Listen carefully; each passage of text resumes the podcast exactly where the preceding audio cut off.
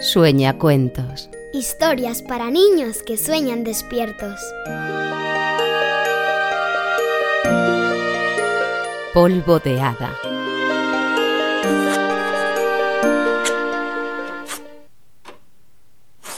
¡Ay, jope! ¡Ay!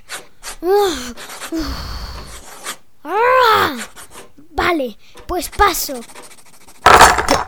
¿Pero se puede saber qué te pasa? Nada.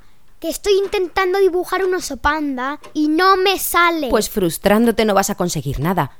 Lo que tienes que hacer es ponerle un poco de polvo de hada. ¿Polvo de hada? ¿Qué tontería es esa? Si las hadas ni siquiera existen. Shh, no digas eso. Cada vez que un niño dice que no cree en las hadas, un hada muere en alguna parte del mundo. Ay, mamá, no me digas esas cosas. No lo digo yo. Se lo dijo la mismísima campanilla a Peter Pan. Y es bien cierto, así que nunca, nunca jamás vuelvas a decir que no crees en las hadas. O un hada morirá. No lo haré más, lo prometo. Está bien, está bien, no te preocupes. Verás, voy a contar un cuento de hadas para que tú y todos los sueñacuentos que nos escuchan entendáis la importancia de creer en las hadas o en cualquier otra cosa.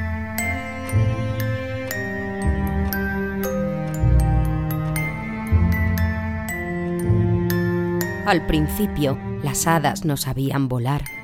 Eran una criatura más, eso sí, de una belleza extraordinaria. Pequeños seres brillantes con figura humana. Y tenían unas bonitas alas. Eran mitad humanos, mitad mariposas.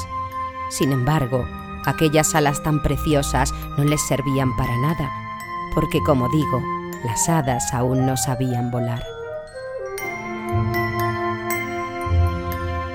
Un día, precisamente una mariposa se acercó revoloteando hasta una pequeña hada que estaba sentada bajo un rosal.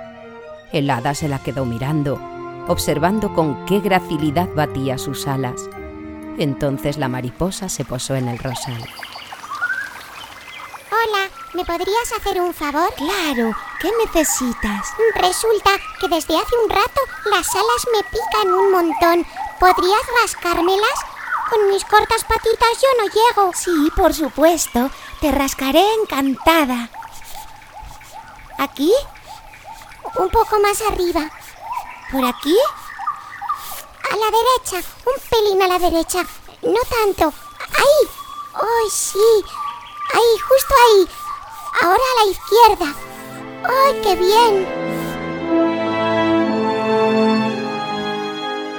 Cuando el hada terminó de rascarle las alas a la mariposa, se dio cuenta de que tenía todas las manos llenas de un polvillo muy extraño, brillante, parecía mágico.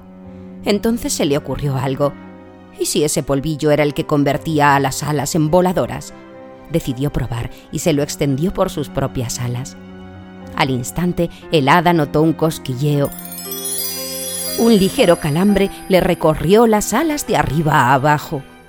Para tratar de aliviarlo, el hada agitó sus alas con fuerza, y fue entonces cuando comenzó a elevarse en el aire. ¡Oh! ¡Puedo volar! ¡Es increíble! Las hadas no podemos volar porque nos falta el polvillo mágico que tenéis las mariposas. Así que era eso. Mm, ¡Qué extraño! A mí me parece que solo funciona cuando forma parte de una mariposa. Ese polvillo que tú dices en realidad son pequeñas escamas que tenemos en las alas. Y sí, sin él no podemos volar. Por eso cuando un niño nos caza y nos toca mucho las alas, perdemos esa capacidad. Pero de ahí a que el polvillo funcione con las hadas... Pues ya ves que sí. Oye, ¿y tú crees que las mariposas nos podríais dar a las hadas algo de polvillo? Si os sobra, claro. Para que así todas las hadas del mundo pudiéramos volar. Te digo que no creo que funcione, pero si me lo pides, puedo proponérselo a mis amigos. Total, perdemos muchas escamas de forma natural. Podríamos guardároslas para que impregnarais vuestras alas con ellas. ¡Fantástico! Mi colonia de hadas está debajo del gran árbol de fuego.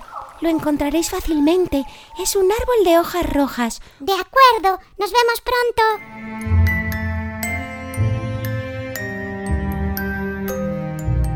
Pasaron varias semanas y la mariposa no aparecía en el gran árbol de fuego. el hada comenzaba a impacientarse. ¿Cuánto tiempo se tardaría en reunir aquel polvo mágico? Por fortuna, el hada no había sucumbido a la tentación de contárselo a las demás hadas. Sabía que debía ser prudente y no anticipar situaciones que no dependen de uno mismo. De modo que esperaba y esperaba, inquieta, sin poder contárselo a nadie. Por fin, el último día de primavera, la mariposa apareció. Iba acompañada de otras tres mariposas y entre todas cargaban una especie de cestillo hecho con finas pajitas. Estaba lleno casi hasta el borde de fino y sedoso polvo amarillo. Al verlas aparecer, el hada avisó a todas las demás. Hola, bienvenidas a nuestra colonia. Oh, realmente este árbol es muy singular. Lo hemos encontrado a la primera. Y menos mal, tantas escamas pesan muchísimo. A ver, a ver. Caramba, si hay un montón. Por eso habéis tardado tanto. Lluvia, hazme un favor. Acércame el megáfono de la flor de campanilla. Tengo algo que anunciar. Compañeros y compañeras, tengo una noticia maravillosa. He descubierto que lo que le falta a nuestras alas para que sean capaces de volar es este polvillo mágico que tienen las alas de mariposa. Si impregnáis las vuestras con él, podréis volar. La verdad es que no puede ser.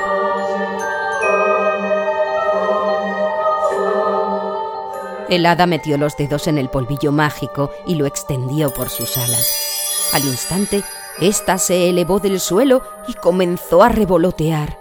Todas las hadas prorrumpieron en aplausos, daban gritos de alegría, no lo podían creer.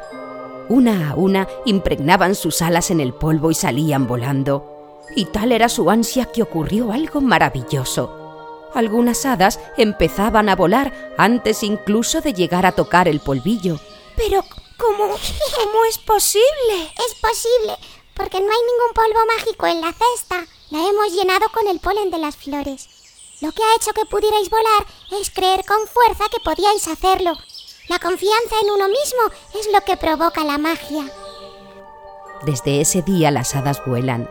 Revolotean entre las flores, por las copas de los árboles, sobre las aguas del río, la historia que protagonizaron el hada y la mariposa no solo cambió el destino de todas las hadas del mundo, sino que les enseñó algo mucho más importante, que todo, absolutamente todo es posible si se cree en ello. Desde entonces se utiliza la expresión polvo de hada para recordarle a la gente que es capaz de todo lo que se proponga. Sueñacuentos, no olvidéis llevar siempre un puñadito de polvo de hada en el bolsillo.